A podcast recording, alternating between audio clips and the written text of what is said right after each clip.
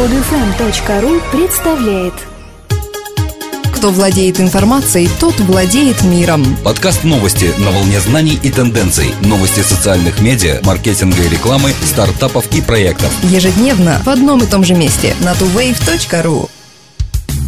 Здравствуйте! Сегодня 26 апреля 2012 года, и в студии мы, Дмитрий и Елена. Борис Овчинников, публикующий в ЖЖ записки скучного человека, на самом деле человек, мнению которого в вопросах аналитики можно доверять. Он является директором по исследованиям компании Data Insight, и показатели роста такого монстра социальных медиа, как Facebook в изложении Овчинникова, скучать не дадут.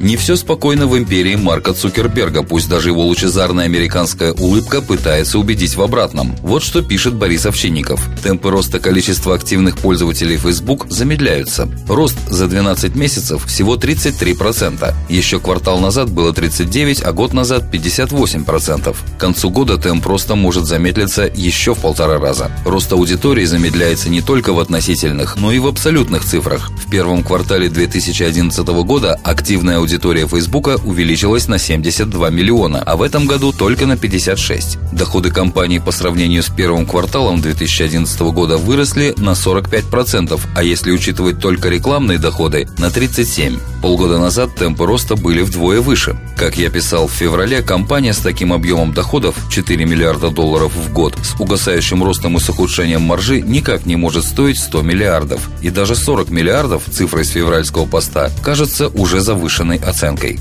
28-29 мая в Москве пройдет международная конференция и выставка стартапов 42. Цель мероприятия – создание постоянной и эффективной площадки для контактов стартаперов и венчурных инвесторов, которая послужит коммуникационной платформой для обмена опытом и получения связей мирового масштаба. В этом году ожидается около тысячи участников из России, стран СНГ, Европы и Америки, в числе которых представители венчурных фондов и технологические инвесторы, бизнес-ангелы, предприниматели предприниматели и специально выбранные стартапы. Организаторы поставили перед собой достойную задачу – помочь интеграции России в международную венчурную систему на правах полноправного участника с заметным потенциалом. В числе спикеров и почетных гостей конференции Фади Бишара, основатель акселератора Blackbox, Бартон Ли, преподаватель европейского предпринимательства и инноваций в Стэнфордской инженерной школе, Аркадий Сандлер, основатель компании Essential Commerce Россия и другие. Подробности на сайте конференции www.42conf.com. Китайская стратегия. Google Drive заблокирован, а видеосервисы проводят слияние. Такой шаг китайских властей обеспечивает идеальные условия для развития облачного сервиса Wangpan, который был запущен главным поисковым сервисом Китая Байду в марте.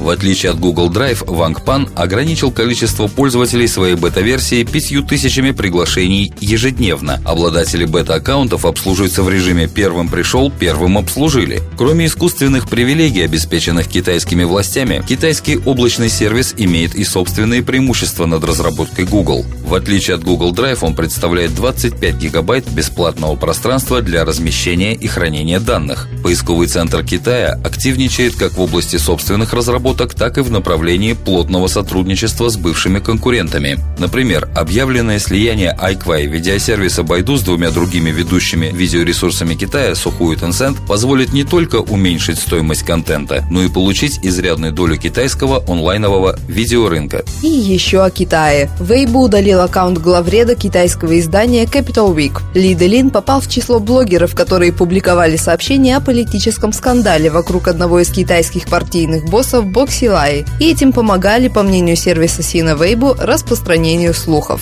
В официальном заявлении сервиса говорится, преступные элементы использовали Сина Weibo для создания и распространения беспричинных злонамеренных политических слухов в онлайне, произведя ужасный эффект в обществе. Сообщение Лиды Лина, которое официальные власти посчитали распространением слухов, было опубликовано 19 марта. В нем блогер поделился с читателями удивлением при виде военного транспорта и общим оживлением на улицах Пекина. Пост был удален, а его автор задержан. Вскоре после этого власти сообщили о задержании шести человек за распространение слухов и аресте более тысячи китайских граждан за интернет-преступления. Facebook вводит новую функцию антивирус Market Space. Это портал, который предлагает возможность бесплатной загрузки антивирусных программ, получения информации о текущих угрозах, руководство по безопасности Facebook и многое другое. Социальная сеть сообщила о подписании соглашения с пятью компаниями, а именно Microsoft, McAfee, TrendMicro, Sophos и Symantec с целью улучшить безопасность пользователей в сети. Нет ничего более важного для нас, чем безопасность людей, которые используют Facebook и безопасность их личной информации, написано в блоге социальной сети. Чтобы получить доступ к новым средствам защиты, вам нужно посетить страницу Facebook Security и выбрать один из вариантов, которые там перечислены. Например, McAfee предлагает бесплатные лицензии на антивирусное программное обеспечение на 6 месяцев, и все, что вам нужно сделать, это зарегистрироваться по указанным ссылкам. По прогнозам агентства Forrester Research, планшеты станут главными компьютерными устройствами для большинства пользователей в течение следующих четырех лет. Согласно прогнозу, в 2016 году в мире будет продано 375 миллионов планшетов. При этом треть из них будет куплена бизнес-пользователями. Это предположительное количество продаж почти вдвое больше того, что предсказала другая исследовательская компания IDC. По прогнозу IDC, в 2016 году в мире будет продано только 200 миллионов планшетов. Для сравнения, продажи планшетов за 2011 год составили примерно 56 миллионов.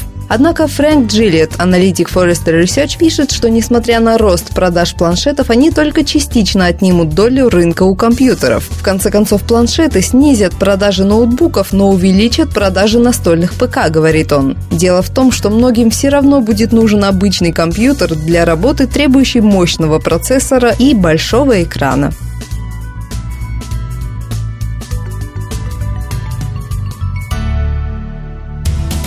Друзья, мы выпустили приложение для Android. Скачать его можно по ссылке в подкасте, ввести в поиске Android маркета слово TuWave на английском или на нашем сайте tuwave.ru. Скачать другие выпуски этой программы и оставить комментарии вы можете на podfm.ru.